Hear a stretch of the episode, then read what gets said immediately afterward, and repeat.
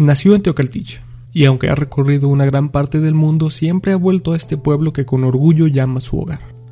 Estudió contabilidad y derecho, pero la vida lo puso en el negocio que desde niño ya conocía. Un gran conocedor de la historia y la cultura, tanto de su país como de los que ha visitado. Un hombre con quien sin duda una buena plática es todo menos perder el tiempo. Hoy estamos a la sombra de Ricardo Hernández Gutiérrez. Muy buenas tardes. A la orden, hola, buenas tardes. Muchas gracias por acceder a esta entrevista con nosotros y es formar parte de nuestro proyecto. Es un placer, Carlitos. ¿Cómo se encuentra el día de hoy? Excelente. Feliz por ser fin de semana, aunque trabajo sábados y domingos, pero me encanta el fin de semana. Es bueno. Bien, optimista. Estar alegre. Así es. Eh, vamos a empezar la entrevista por sus comienzos, por sus inicios en la vida. Eh, ¿Dónde nace usted? Aquí en Teocaltiche, 100% alteño, 100% chapulín Nazco en un febrero, eh, seguramente en el Hospital Alba y Mazuca, nuestro hospital que tanto queremos, y ha regado toda la vida lo que nos pasara al hospital con la madre Abigail, y en una familia muy tradicional, muy de costumbres antiguas, feliz de la vida, con muchos hermanos, como era lo usual en mis generaciones, cosa que ya cambió. Eh, soy uno de los nueve hijos que tuvieron mis padres y seguramente, entre juegos y pleitos, ahí se me fue la infancia. Así es. ¿Cómo es crecer en una familia así tan grande? Bonito, eh, bonito lo veo ahora, que en su tiempo era lo normal. Yo creo que de, todos mis primos, mis familiares, mis amigos, no había una, una familia que fuera pequeña. Raro tener familias de tres o cuatro porque todos éramos de ocho, diez, doce. Así que eh, feliz jugando con los hermanos y cuando íbamos a alguna casa eran otros 12, así que se hacían unas palomillas tremendas entre, entre campos, corrales y demás, este, de andar haciendo columpios, muy feliz, una infancia muy, muy alegre. ¿Creció aquí en Tocaltiche? Sí, sí, eh, de hecho poco salía, eh, mis papás no eran de viajar, mi papá fue hasta el último día de su vida de la, de la mentalidad de que, de que viajar y pasearse era para gente floja Así que la vida de él fue trabajar y quería que la de nosotros también, ¿verdad? Cosa que pues al cambio de los años eh, cambió, al paso de los años cambió y este, pues ya fuimos eh, modificando la, conducta. Pero de chicos no salíamos nada, era raro que, alguien fuera a Aguascalientes, a Guadalajara, salvo acompañar a alguno de los papás enfermos. Así que todo el tiempo me la pasé aquí, todo el tiempo ya desde niño, gracias a este pensamiento de su papá, usted ya comienza a forjar una actitud de trabajo Sí, fíjate, muy trabajador, muy trabajador mi papá. Eh, es una escuela que no, que no te falla desde muy niños. Eh, mi papá fue comerciante, ranchero y comerciante toda la vida. Al rancho nunca nos dedicamos, pero al negocio sí. Un negocio que justamente este año está cumpliendo 100 años. La cooperativa es un negocio que, lleva su, ya su, su, primer siglo. Y desde muy niño nos encantaba venir a la tienda. De hecho, casi, casi en contra de, de la voluntad de mi papá, porque yo creo que era más lo que, lo que estorbábamos que lo que ayudábamos, pero, pero nos gustaba mucho, mucho venir aquí. Así que la vida fue creciendo entre casa, escuela, trabajo, diversión y alegría. Desde niño ya formaba parte de este mundo. Desde niño, pero fíjate que, que, que, siempre, yo creo que nadie me lo dijo, pero yo creo que siempre supe yo que, que teníamos que estudiar. En, en mis años de, de, juventud, mis hermanas no estudiaban. Mis hermanas, las grandes, yo creo que fue la primaria, las chicas ya fue de hasta la preparatoria que había aquí, pero, pero los hombres siempre tenían que estudiar. Mi hermano mayor se va al seminario, por alguna razón no continuó, pero, pero después siguió su, su carrera también este, ascendente. Eh, el otro hermano, que somos tres hombres en la familia, el otro hermano se fue a la Universidad de Guadalajara y al año siguiente me fui yo. Eh, mi papá siempre, siempre buena, buena, buena mentalidad de mi papá porque siendo razonablemente de poco mundo, siempre supo que teníamos que prepararnos y él siempre supo que después de la secundaria teníamos que, irnos de Tío Caltiche porque teníamos que ir a estudiar. Y así fue. ¿Y el pensamiento suyo hacia los estudios cómo era? ¿Una necesidad, un gusto? Yo creo que era un gusto. Yo nunca, en la escuela yo nunca la sentí como una obligación me encantaba, estudié aquí en el Colegio Católico de las Madres del Sagrado Corazón, el Colegio López y González, feliz de la vida, fui niño aplicado, fui niño aplicado, si bien no sacaba primer lugar, pero sí estaba entre los primeros lugares, en la secundaria igual, siempre me gustaba mucho, me gustó mucho el ambiente de la escuela, pero se termina la secundaria, termino la secundaria, la José Gelaris, porque no había federales en aquel tiempo, en los 70 que yo la hice, y terminando la secundaria, en, en automático sabía que tenía que irme a Guadalajara. Veo ahora que las nuevas generaciones, inclusive mi hijo, terminan aquí y se van a Aguascalientes. Pero en aquel tiempo los de Aguascalientes también tenían que irse a Guadalajara. Sí, cuando, cuando yo me fui a la preparatoria en la Universidad de Guadalajara, tenía un montonal de compañeros de Aguascalientes, de Zacatecas, de Colima, de Nayarit, porque prácticamente todos esos estados no tenían las universidades de estado como las hay ahora. Entonces, pues fue, fue, fue un tiempo maravilloso. Para mí fue nuevo. De hecho, me fui a Guadalajara a vivir y a conocer. Alguna vez de niño seguramente fui a Guadalajara, pero yo cuando me fui a, vivir para estudiar fue cuando conocí la ciudad, pues un descubrimiento maravilloso. Me encantó. Ahí nace un poquito el amor ya a viajar. Fíjate que no tanto. Ahí nació mucho. Mira, me fui a la, a la preparatoria pero estaba acostumbrado a trabajar, así que eh, pronto conseguí trabajo, me acuerdo que estando en la preparatoria, seguramente en el segundo semestre, empecé a trabajar en una juguetería muy tradicional de Guadalajara, la juguetería Ramar armaba juguetes, salía yo a las 12 de la universidad, de la prepa, comía, iba a la casa y entraba a la, a la juguetería hasta las 8 de la noche.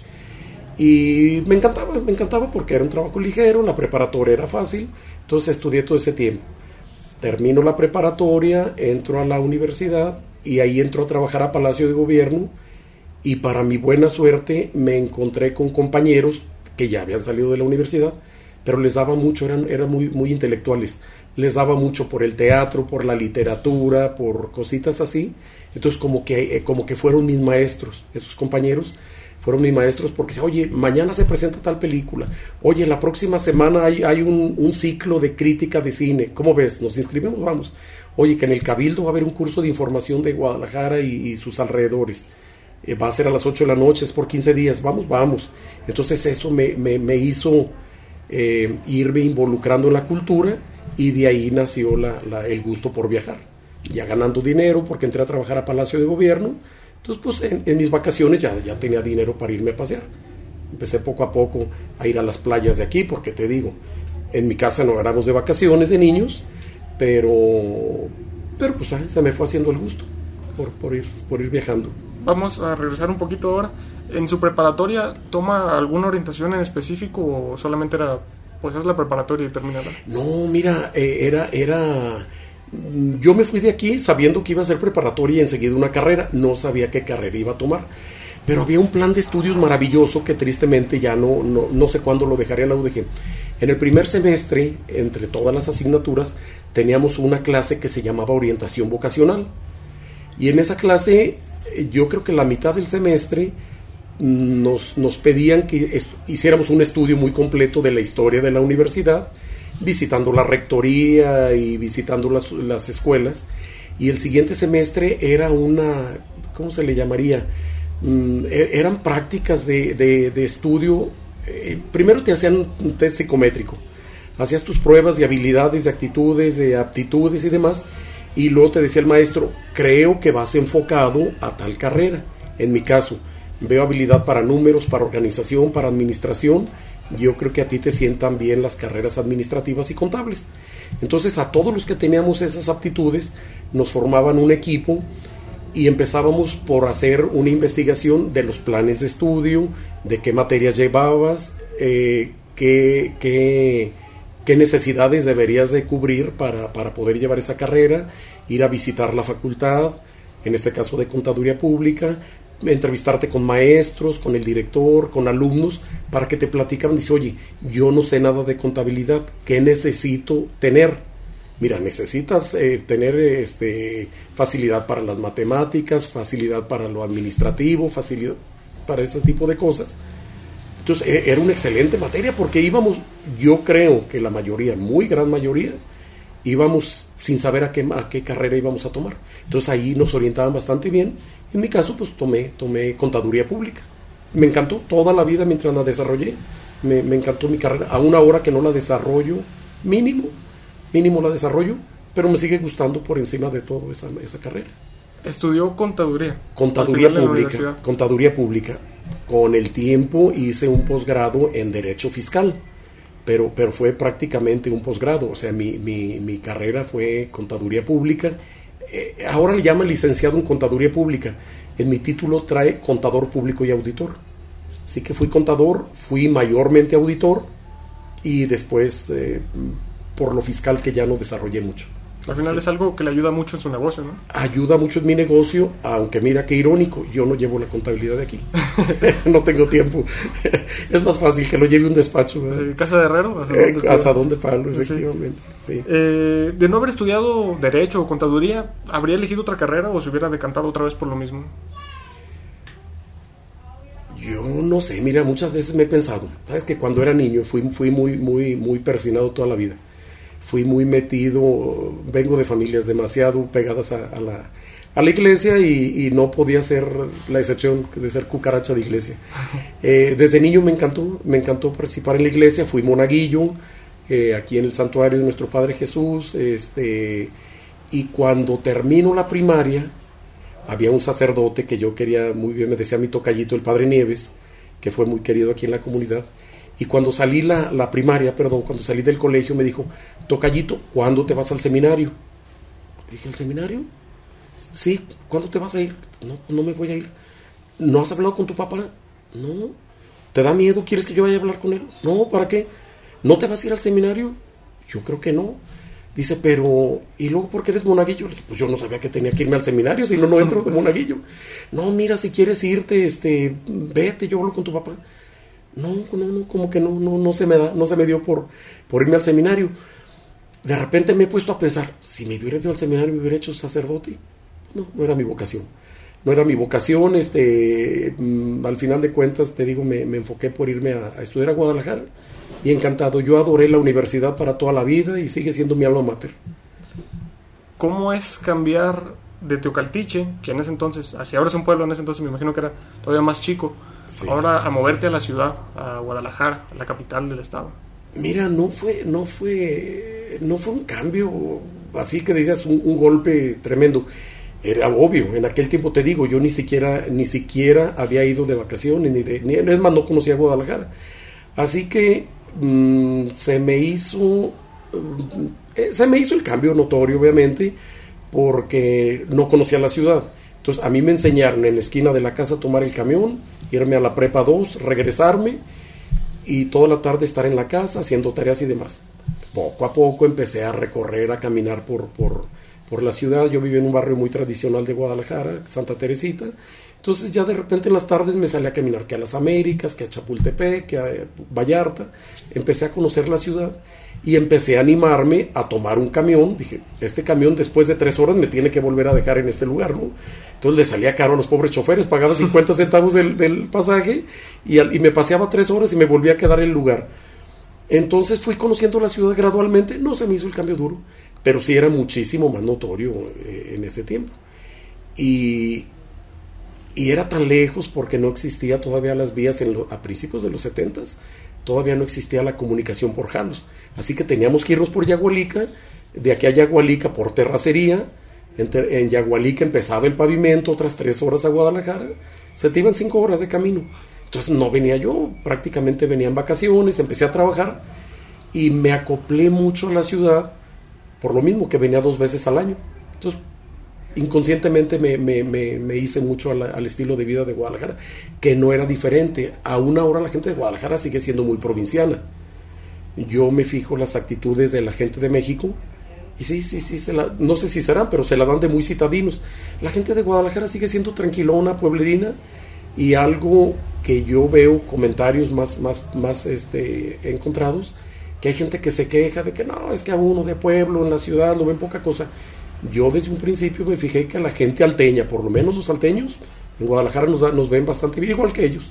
Entonces nunca encontré diferencias de que ese es pueblerino, de que, de que nos hacen menos, que los compañeros este, ríen de ti.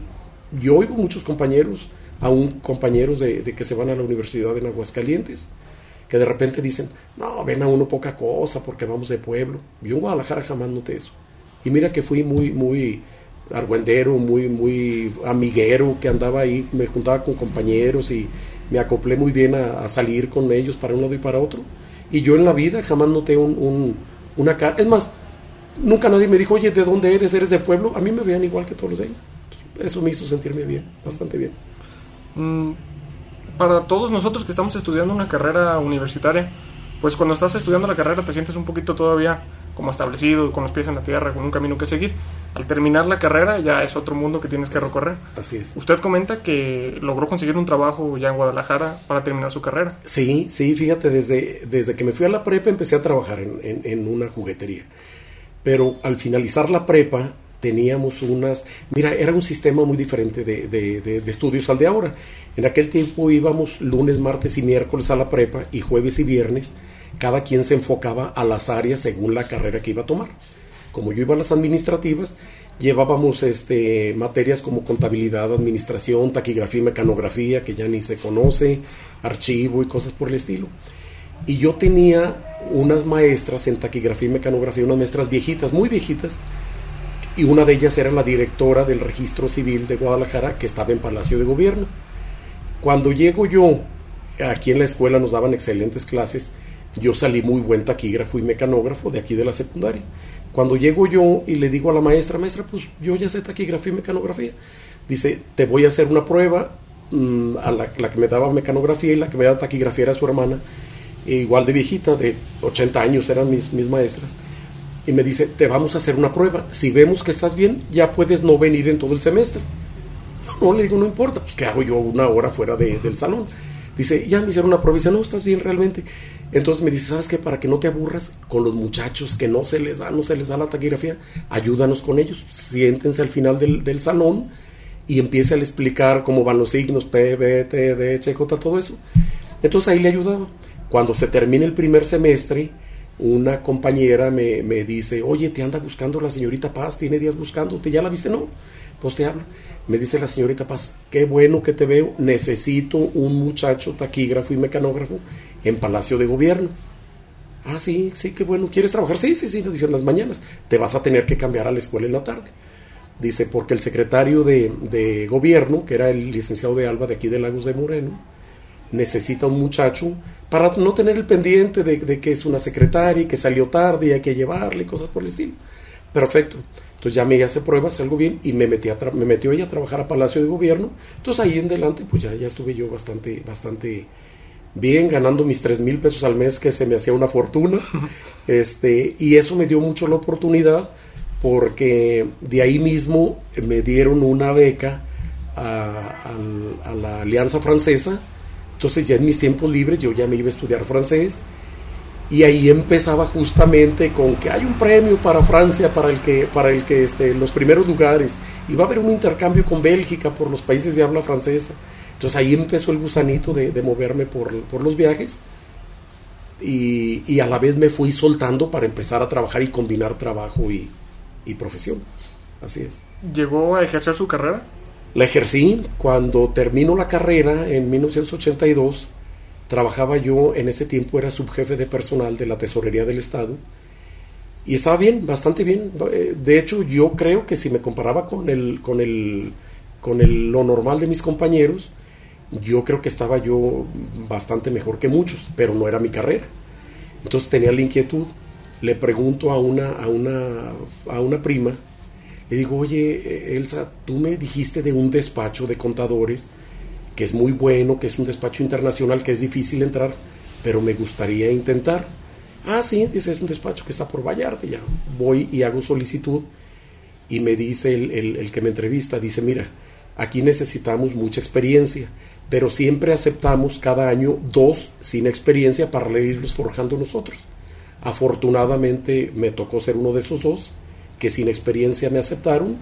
Ya estuvimos hablando de sueldo y dice, oye, pero vas a ganar menos que, en tu trabajo. No me importa.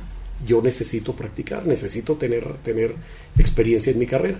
Entonces me cambié a trabajar al despacho de Arthur Andersen y, y efectivamente eh, renuncio a mi trabajo en tesorería y empiezo de cero acá, pero, pero me gustó mucho, era un trabajo muy, muy bueno, bastante bueno. Y ahora ejerciendo su carrera. Ya ejerciendo mi carrera. Ahí empecé a trabajar un poco en contabilidad, más en auditoría, que pues, auditor de, estados financieros. Empecé a viajar muchísimo ahí porque era mm, muchas de las empresas que auditábamos estaban aquí mismo en el país, en Chihuahua, íbamos mucho a Chihuahua, a Baja California Sur, íbamos mucho a, Durango, ahí mismo en Guadalajara. Un trabajo arduo, trabajo que tenías que olvidarte por completo de tu vida social, porque era de, de sol a sol. Las auditorías son de una temporada al año, entonces urgía.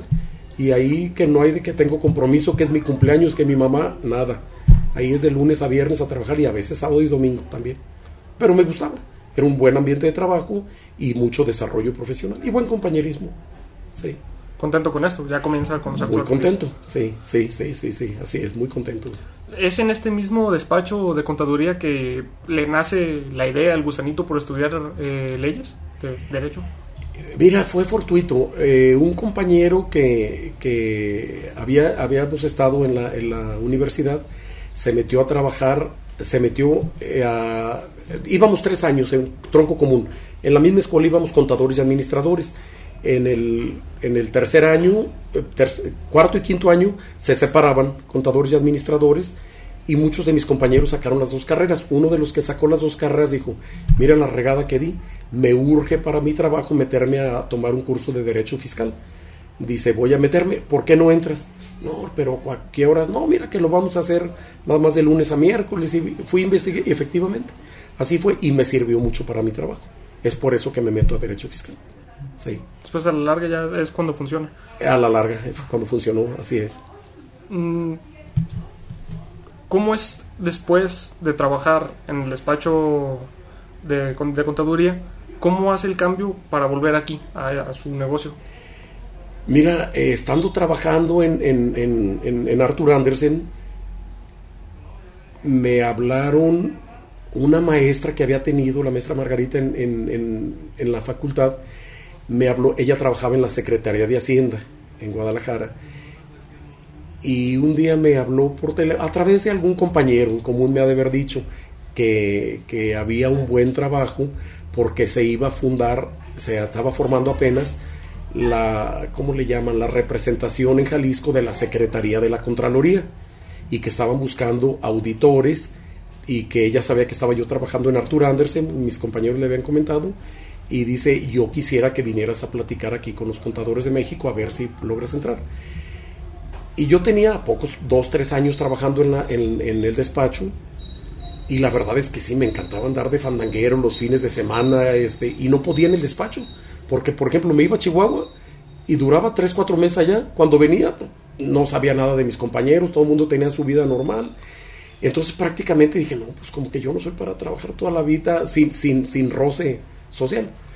Voy con la maestra Margarita, me, me consigo una entrevista con el, con el delegado de la secretaría y me dice, sí, sí, sí, sí me interesa que te quedes aquí. Yo creo que te quedas en un mes. Entonces entro, dejo el despacho y entro como auditor de la Secretaría de la Contraloría y, me quedé a trabajar ahí. ¿Esto es en... Eh, en Guadalajara, en Guadalajara. Ya me quedé a trabajar ahí de lunes a viernes como buen burócrata, feliz de la vida, disfrutando de los fines de semana. Y yo creo que fue en ese entonces cuando mi papá me, me dice, en una de las vueltas que di a Caltiche, dice, oye, tu tío, un, un hermano de mi papá, mi tío Ezequiel, dice, tu tío ya se va a salir de la sociedad era una tienda muy grande, pues ahorita es una tiendita de, de, barrio, ¿verdad? De esquina, pero en aquel tiempo era un tiendón tremendo, era bodegas de fertilizantes, de granos, todo lo que fue quitando la Conasupo con el tiempo, todo eso lo teníamos antes, se, compraba todo el grano de la región, se distribuían los fertilizantes y cosas que forrajes, se vendía muchísimo, cosas que ya no tengo. Entonces me dice, tu tío Ezequiel se va a retirar de la sociedad, necesito que, que, alguien se venga conmigo, yo me estoy haciendo viejo, yo solo no puedo Dice, entonces pues ve, ve, ve si te conviene. Ve si te conviene, si no te conviene, se cierra la tienda y demás. Y dije, no, ¿cómo se va a cerrar la tienda? Si en aquel tiempo tenía 70 años la tienda de existir. Y dije, no más por no venirme. Y no había más quien, o sea, no fue porque me, me eligieran a mí, no había quien se quedara. Mi otro hermano tenía su negocio, el otro era dentista y no le gustaba la tienda. Entonces, como que dije, pues déjame ver, pero como que dije, no, no, no tengo mucho que ver, como no me voy a venir con mi papá, ¿verdad? me vine, decidí, decidí venirme. Mm, creo que para regalarme ya la bienvenida e hice un viaje. Hice un viaje por ahí de un mes y medio a la primera vez que, salí, mucho tiempo me fui a Europa. Y al mes y medio, como que estaba yo tambaleando, si no me venía, si me venía, no me venía. pero de todos modos dejé una solicitud hecha en Kodak mexicana y dije, por si no se me asirme a Teocaltiche, ya tengo trabajo cuando vuelva, porque renuncié a la secretaría. Y cuando me vine, ya, ya, ya caí, pero de bien a bien, con los pies bien puestos, ya no me regresé, ya, me quedé a vivir aquí. Así es, es del modo que, que, que vine a aterrizar por acá. Mm, ha viajado mucho a lo largo de su vida, ya como comenta, ha hecho varios viajes. Sí, sí, sí, sí, he tenido la oportunidad.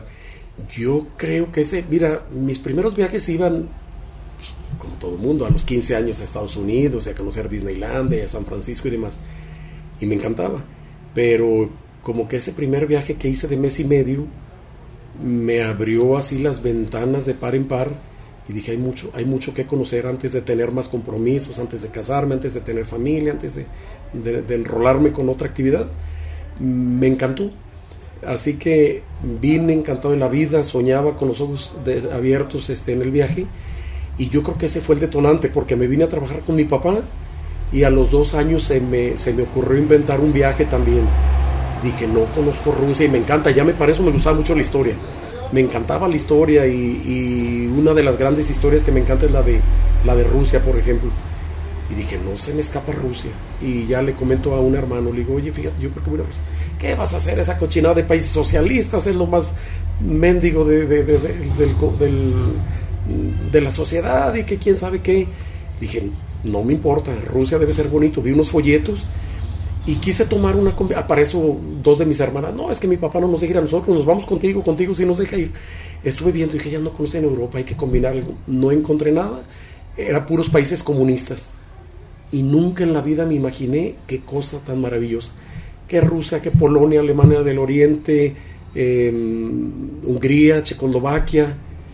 Me encantó ese mes que estuve allá dije de aquí soy de aquí en adelante sigo me encantó ese viaje que nos aventamos por un mes y ahí vengo a trabajar, a seguir juntando. Para eso me encuentro a mi papá. Yo no sé, tanto trabajo y tú paseándote. Mi papá, y el rato que me muera, ¿qué, qué, cuentas le voy a dar a, San Pedro, verdad? De que no me. Y así le seguí. Así le seguí. Nomás le decía, ¿sabes qué? Papá, voy a, voy a hacer un viajecito. En aquel tiempo podía dejar a mi papá, estaba sano, grande todavía, pero estuvo bien. Entonces ahí me la fui ingeniando con los viajes, iba inventando uno. Llegaba de uno y a trabajar y a juntar dinero. Y dice, pues ya conozco ese lado, pero no conozco el cono sur. Pues yo creo que Brasil ha de ser bonito. Vamos a, vamos a hacer un viaje que combine Brasil, Argentina, Chile y Paraguay. Y así, así se me fue yendo la vida entre viajes y son sacando una gente. Unas veces me fui con mi mamá, otras veces con mis hermanos, otras veces con amigos.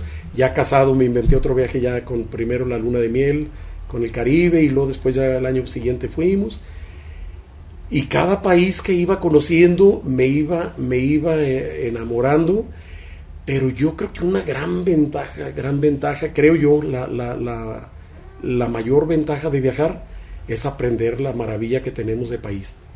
Salía yo y me encantaban los países y oía que muchos mexicanos decían, no la porquería de país que tenemos y ve lo hermoso. No, espérate, no tenemos, tenemos un gran país, que nos comportemos así o que no lo hagamos lucir es otra cosa. Pero ve, esto está maravilloso, ve lo que nos está costando. Pero si te pones a comparar, tenemos cosas mucho más maravillosas, más accesibles. Y dije, yo en lo personal me siento feliz de la vida de ser mexicano y orgulloso de ser mexicano. Y cada día quiero más a mi país. Lo mejor de todo es que te vaya bien un viaje, regresar a tu pueblo, regresar a tu país, para amarlo más y decirle, entre viaje largo y viaje largo empiezo a conocer México, porque para eso tenemos a veces la mala costumbre de, de, no conocer mucho el país, pero lo vas conociendo y te vas enamorando, si es que también no tiene México comparación. Y a veces tristemente los extranjeros nos enseñan a, apreciar lo que tenemos, fíjate. Es algo, yo no sé si eso lo aprendí yo solo, se lo aprendí a los extranjeros, pero yo escuchaba que alababan tanto a México. Sí es cierto, sí es cierto. Tenemos, tenemos mucho de qué enorgullecernos y yo cada día fui más enamorado de mi país. Hasta la fecha me, me, me, me encanta México, pero pues también es bueno salirte, salirte de la rutina, Así es. Mm. En su etapa, cuando comenzó a trabajar en, en el despacho, conoció, yo creo que prácticamente todo México. Después ya viajando empieza a conocer América, Europa eh, lo que es Asia también. vergonzosamente te digo, ni conocía México. ¿No? ni conocía México, deja de decirte por qué. De hecho, no lo conozco mucho, deja de decirte por qué. Y ni es tanto lo que conozco de otros países tampoco. Deja decirte por qué. Siempre tuve, escuchando a la gente grande, y cuando le decía, ¿has viajado? No, pues estas alturas de la vida, tanto que me duele esto, la presión, el vértigo. Y escuchaba, yo decía, la gente grande ya no puede tomar viajes de 15 horas en avión. Entonces como que, como que mi actitud fue, ahorita que puedo, ahorita que puedo caminar 10 horas al día, ahorita que no me duele nada, empezar a conocer los lugares lejanos ya llegará el día en que empiece a, lugar, a, viajar por lugares cercanos, que es lo que estoy haciendo ahora, por ejemplo. Eh, empezando a conocer, por ejemplo, hace poquito conocí Chiapas, yo no conocía. No, no, no, no, no, no, que es, es, la octava maravilla. Es la octava, me encantó San Cristóbal, el cañón del sumidero, es increíble las selvas. Y digo, qué vergonzoso no haber conocido antes, pero no me arrepiento, porque, porque por ejemplo, ahorita dos años casi de pandemia, ni pensar en ir al extranjero. Mira aquí que bien viajas. Ahorita que ya vacunado, con muchas medidas de seguridad, empiezas a viajar por el país, feliz de la vida. Sí, me encanta. Mm, de entre todos estos lugares a los que ha ido, ese rinconcito favorito el que dice, ah, tengo que volver a ir aquí. Yo creo que Rusia. Rusia. Rusia. Siempre, siempre, siempre me llamó la atención desde, desde que estaba en la escuela cuando los maestros nos, platicaban de la historia de Rusia, la historia de los zares, cuando viene el socialismo, que, se acaba el, zarismo y matan a los zares, diario me fascinó, diario me fascinó. Y, yo creo, yo creo que sí, antes de morir debería de, debería de volver, de volver eh, en el extranjero, yo creo que Rusia mi, mi gran pasión. Y aquí en México, aparte de mi, de mi querido Jalisco, Chihuahua también. Chihuahua es un país, un estado que me encanta. Trabajé mucho en Chihuahua. O sea, trabajé al año cuando estaba en el despacho meses enteros. Entonces, eh, en aquel tiempo teníamos la novia en Chihuahua todo mundo y volvíamos una y mil veces. Y yo creo que me familiaricé tanto con Chihuahua que en el país, dentro de que todos, ah, me encantan a mí las ciudades coloniales, que Zacatecas, que Morelia, que Puebla, Oaxaca, aquí en, los altos de Jalisco, nuestros pueblos muy criollos, muy, muy castizos, muy coloniales me encantan, pero yo creo que mi, mi, favorito es, Chihuahua, me encanta. Nada que ver con Chihuahua, ni, ni lo conocía, ni no tuve nada que ver, pero mucho tiempo de mi juventud ahí la pasé, entonces siempre me encantó. Así mm. es. Conoció muchos lugares, otra vez, eh, conoció, conoció todo, conoció buena parte de Europa, conoció buena parte de Asia, conoció buena parte de América, pero siempre volvió aquí a Tocaltiche. ¿Tiene algo especial el pueblo o es...? Mi casa mi casa, mis papás, mi trabajo, prácticamente mi vida, mi vida está aquí.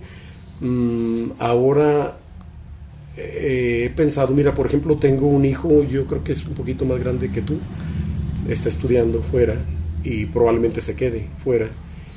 Y a, a veces mis hermanos me dicen, casi te veo que un poco más adelante tú te vas a ir a vivir allá con Ricky. Digo, no te creas, eh, al final de cuentas no puedes hacer la vida de los hijos tienes, aunque los estés con ellos prácticamente algún tiempo, tienes que dejarlos que hagan su vida, pero tú tienes que hacer su vida. Entonces yo, yo no me veo viviendo en otro lado. Volví aquí porque pues aquí estaba mi casa, aquí estaban mis papás, aquí estaba mi trabajo, aquí estaba mi modus vivendi. Siempre vuelves al rincón, dice, es excelente el viaje, pero un, bien, un buen viaje termina volviendo a casa. Tú siempre, siempre volvía a mí. A su casa. A mi, a mi Teocaltiche querido, así es. Y yo soy bien enamorado de este pueblo, me encanta de corazón. Fue presidente de la corresponsalía de Teocaltiche del Seminario de Cultura Mexicana. Sí. ¿En qué consiste este cargo?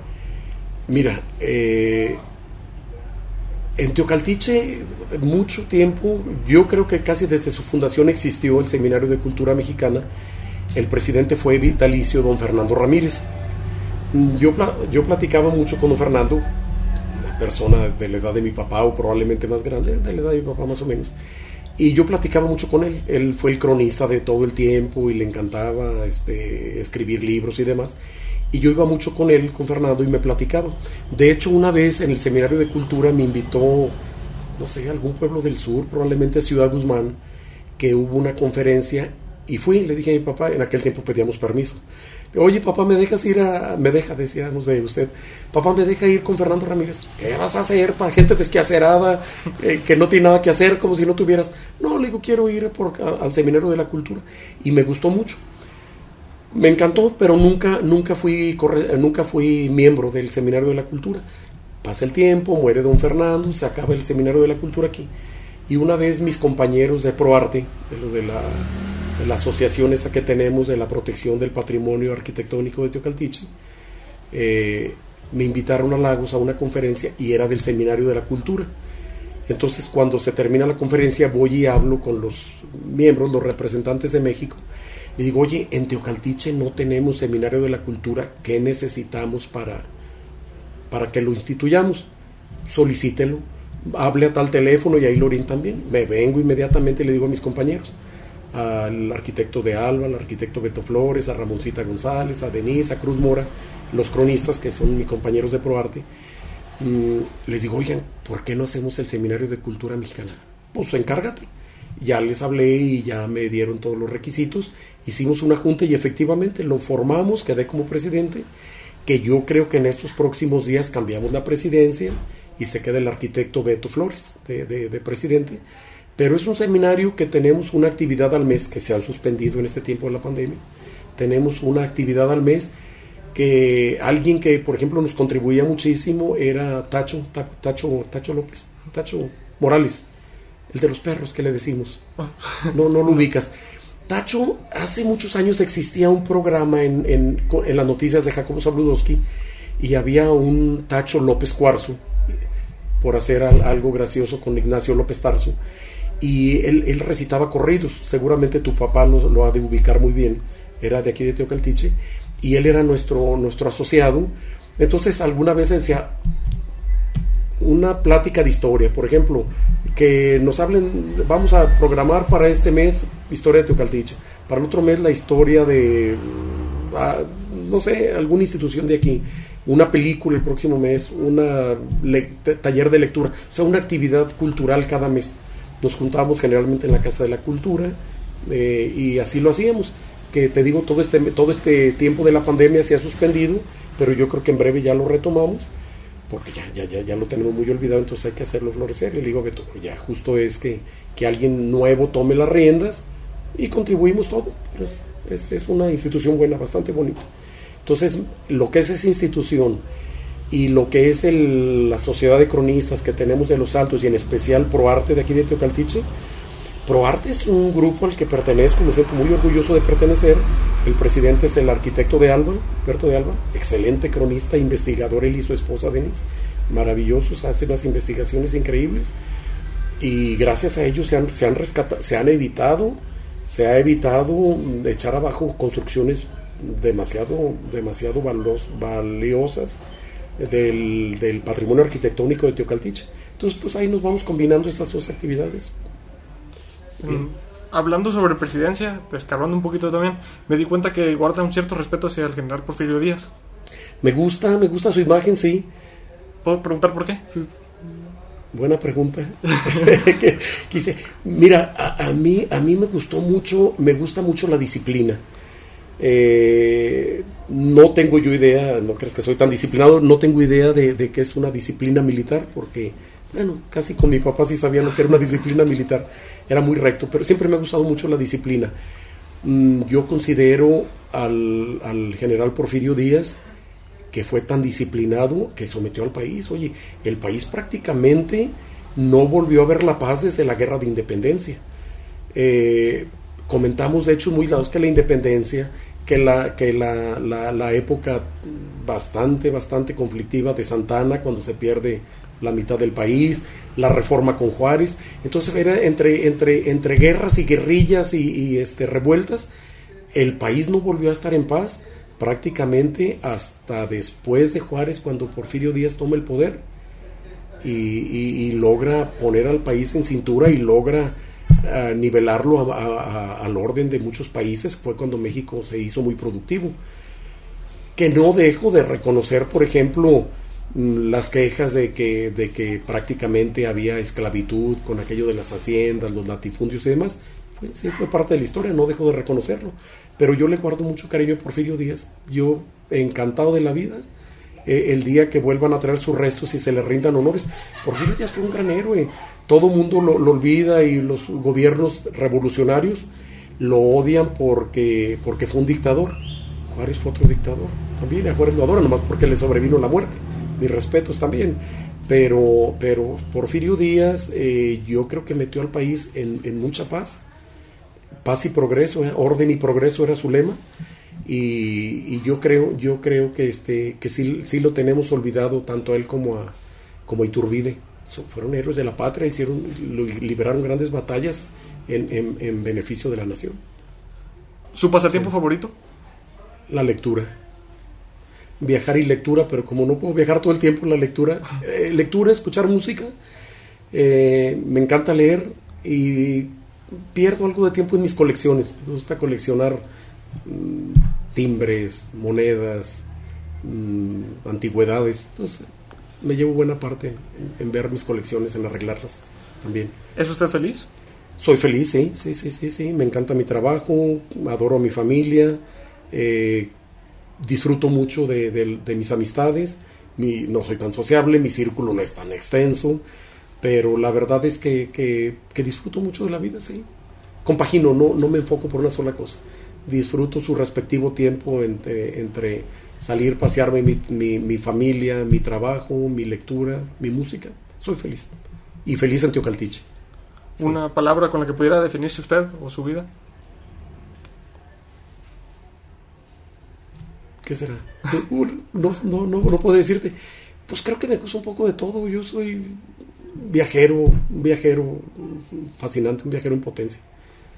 Yo espero que cuando termine mi tiempo de estar en el negocio, creo que dedicaré buena parte a andar, andar por ahí recorriendo los caminos. Eh, le agradecemos mucho que, esté, que hubiera estado el día de hoy con nosotros, su, tiempo y, su participación. No, al contrario, Carlitos, es, es, es, un gusto platicar contigo, es un gusto recorrer, recorrer la memoria con estas preguntas y maravilloso. Aquí siempre estoy a la orden. Cuando tengas ganas de perder el tiempo en hablar de, de historia, aquí estamos a la orden. Le agradecemos y esperamos tenerlo otra vez con nosotros para hablar sobre será un placer, Será un placer. Aquí tienen su casa. Muchas gracias. A ti, Carlitos. Encantado. Cuídate.